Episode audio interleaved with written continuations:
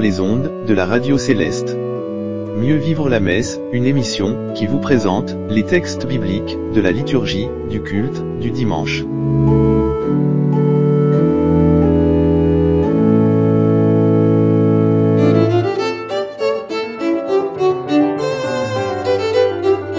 Alléluia.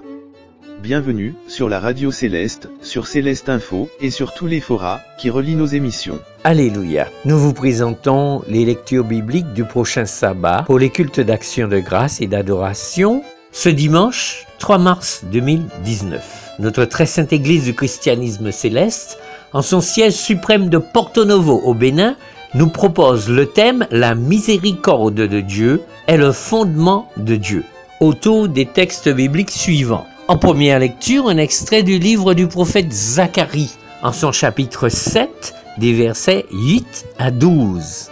La seconde lecture est tirée de l'épître de Jacques au chapitre 2, des versets 12 à 17. Pour le siège international d'Imeko au Nigeria, en première lecture du livre de la Genèse, en son chapitre 37, du premier verset au verset 36. La seconde lecture est tirée de la seconde lettre de Saint Paul aux Corinthiens au chapitre 6 des versets 1 à 13. Nous vous souhaitons un très bon sabbat sous le regard miséricordieux de notre Seigneur.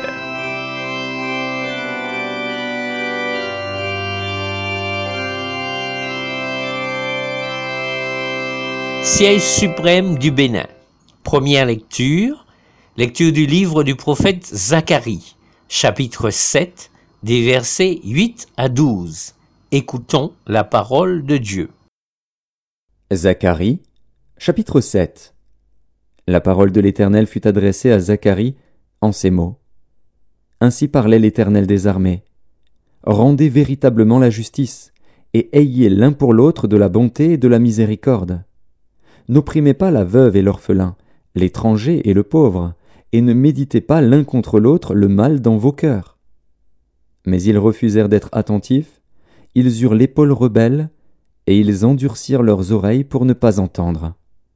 Ils rendirent leur cœur dur comme le diamant, pour ne pas écouter la loi et les paroles que l'Éternel des armées leur adressait par son esprit, par les premiers prophètes. Ainsi l'Éternel des armées s'enflamma d'une grande colère.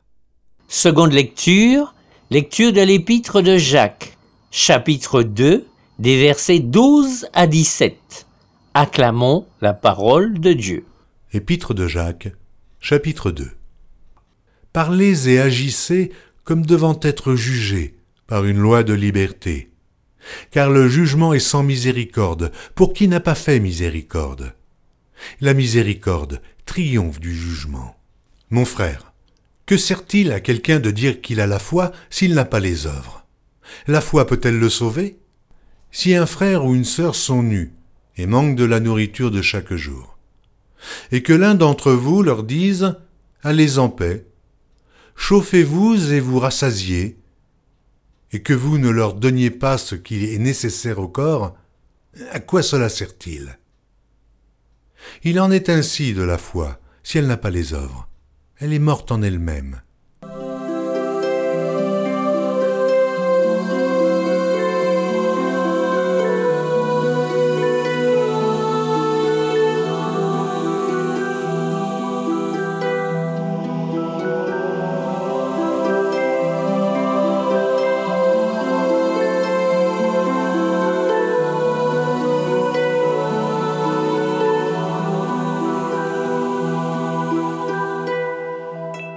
Siège international du Nigeria. Première lecture, lecture du livre de la Genèse, chapitre 37, du premier verset au verset 36. Écoutons la parole de Dieu. La Genèse, chapitre 37. Jacob demeura dans le pays de Canaan où avait séjourné son père.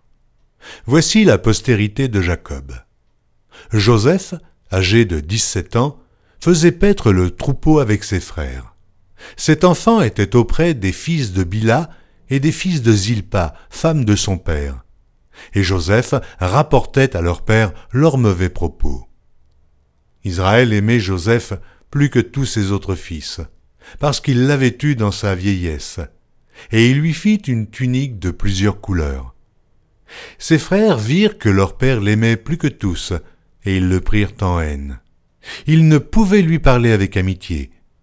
Joseph eut un songe, et il le raconta à ses frères qui le haïrent encore davantage. Il leur dit, Écoutez donc ce songe que j'ai eu. Nous étions alliés des gerbes au milieu des champs, et voici, ma gerbe se leva et se tint debout, et vos gerbes l'entourèrent et se prosternèrent devant elle. Ses frères lui dirent, Est-ce que tu régneras sur nous? Est-ce que tu nous gouverneras? Et ils le haïrent encore davantage à cause de ses songes et à cause de ses paroles. Il eut encore un autre songe, et il le raconta à ses frères. Il dit, J'ai eu encore un songe, et voici, le soleil, la lune et onze étoiles se prosternaient devant moi. Il le raconta à son père et à ses frères. Son père le réprimanda et lui dit, Que signifie ce songe que tu as eu? Faut-il que nous venions, moi, ta mère et tes frères, nous prosterner en terre devant toi? Ses frères eurent de l'envie contre lui. Mais son père garda le souvenir de ces choses. Les frères de Joseph étant allés à Sichem pour faire paître le troupeau de leur père, Israël dit à Joseph Tes frères ne font-ils pas paître le troupeau à Sichem? Viens, je veux t'envoyer vers eux. Et il répondit Me voici. Israël lui dit Va, je te prie, et vois si tes frères sont en bonne santé, et si le troupeau est en bon état. Et tu m'en rapporteras des nouvelles. Il l'envoya ainsi de la vallée d'Hébron, et Joseph alla à Sichem. Un homme le rencontra. Comme il errait dans les champs, il le questionna en disant Que cherches-tu? Joseph répondit Je cherche mes frères. Dis-moi, je te prie, où ils font paître leurs troupeaux. Et l'homme dit Ils sont partis d'ici, car je les ai entendus dire Allons à Dothan. Joseph alla après ses frères, et il les trouva à Dothan. Ils le virent de loin, et, avant qu'il fût près d'eux, ils complotèrent de le faire mourir. Ils se dirent l'un à l'autre Voici le faiseur de songes qui arrive. Venez maintenant, tuons-le, et jetons-le dans une des citernes. Nous dirons qu'une bête féroce l'a dévoré, et nous verrons ce que deviendront ces songes. Ruben entendit cela, et il le délivra de leurs mains. Il dit, Ne lui ôtons pas la vie. Ruben leur dit, Ne répandez point de sang.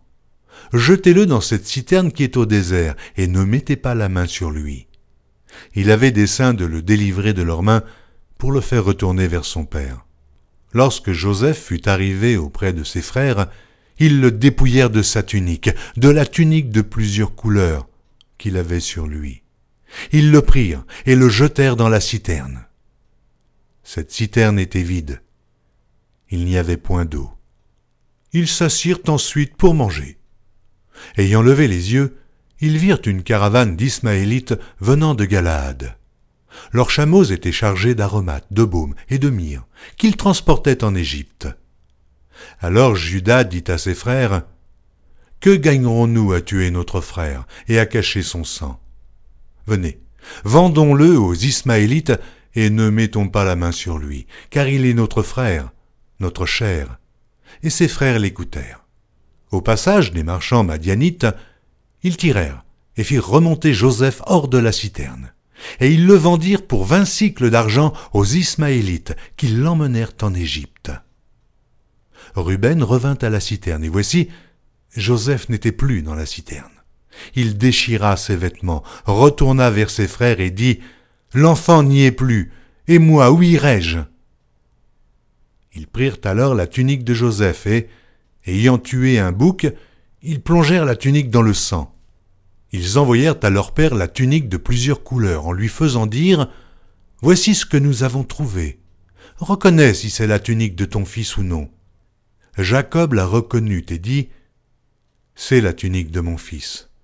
Une bête féroce l'a dévoré. Joseph a été mis en pièces, et il déchira ses vêtements.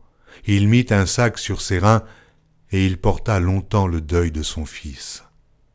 Tous ses fils et toutes ses filles vinrent pour le consoler. Mais il ne voulut recevoir aucune consolation. Il disait, C'est en pleurant que je descendrai vers mon fils au séjour des morts. Et il pleurait son fils. Les Madianites le vendirent en Égypte à Potiphar, officier de Pharaon, chef des gardes. Seconde lecture, lecture de la seconde lettre de Saint Paul aux Corinthiens, au chapitre 6, des versets 1 à 13. Acclamons la parole de Dieu. Seconde épître de Paul aux Corinthiens, chapitre 6. Puisque nous travaillons avec Dieu, nous vous exhortons à ne pas recevoir la grâce de Dieu en vain. Car il est dit, Au temps favorable, je t'ai exaucé. Au jour du salut, je t'ai secouru. Voici maintenant le temps favorable. Voici maintenant le jour du salut. Nous ne donnons aucun sujet de scandale en quoi que ce soit, afin que le ministère ne soit pas un objet de blâme. Mais nous nous rendons à tous égards recommandables comme serviteurs de Dieu, par beaucoup de patience, dans les tribulations, dans les calamités, dans les détresses, sous les coups, dans les prisons, dans les troubles, dans les travaux, dans les veilles, dans les jeûnes, par la pureté, par la connaissance, par la longanimité, par la bonté, par un esprit saint, par une charité sincère, par la parole de vérité, par la puissance de Dieu, par les armes offensives et défensives de la justice. Au milieu de la gloire et de l'ignominie, au milieu de la mauvaise et de la bonne réputation, étant regardé comme imposteur, quoique véridique, comme inconnu, quoique bien connu, comme mourant, et voici nous vivons, comme châtié, quoique non mis à mort, comme attristé, et nous sommes toujours joyeux, comme pauvres, et nous en enrichissons plusieurs, comme n'ayant rien, et nous possédons toutes choses. Notre bouche s'est ouverte pour vous, Corinthiens. Notre cœur s'est élargi. Vous n'êtes point à l'étroit au-dedans de nous, mais vos entrailles se sont rétrécies. Rendez-nous l'appareil. Je vous parle comme à mes enfants. Élargissez-vous aussi.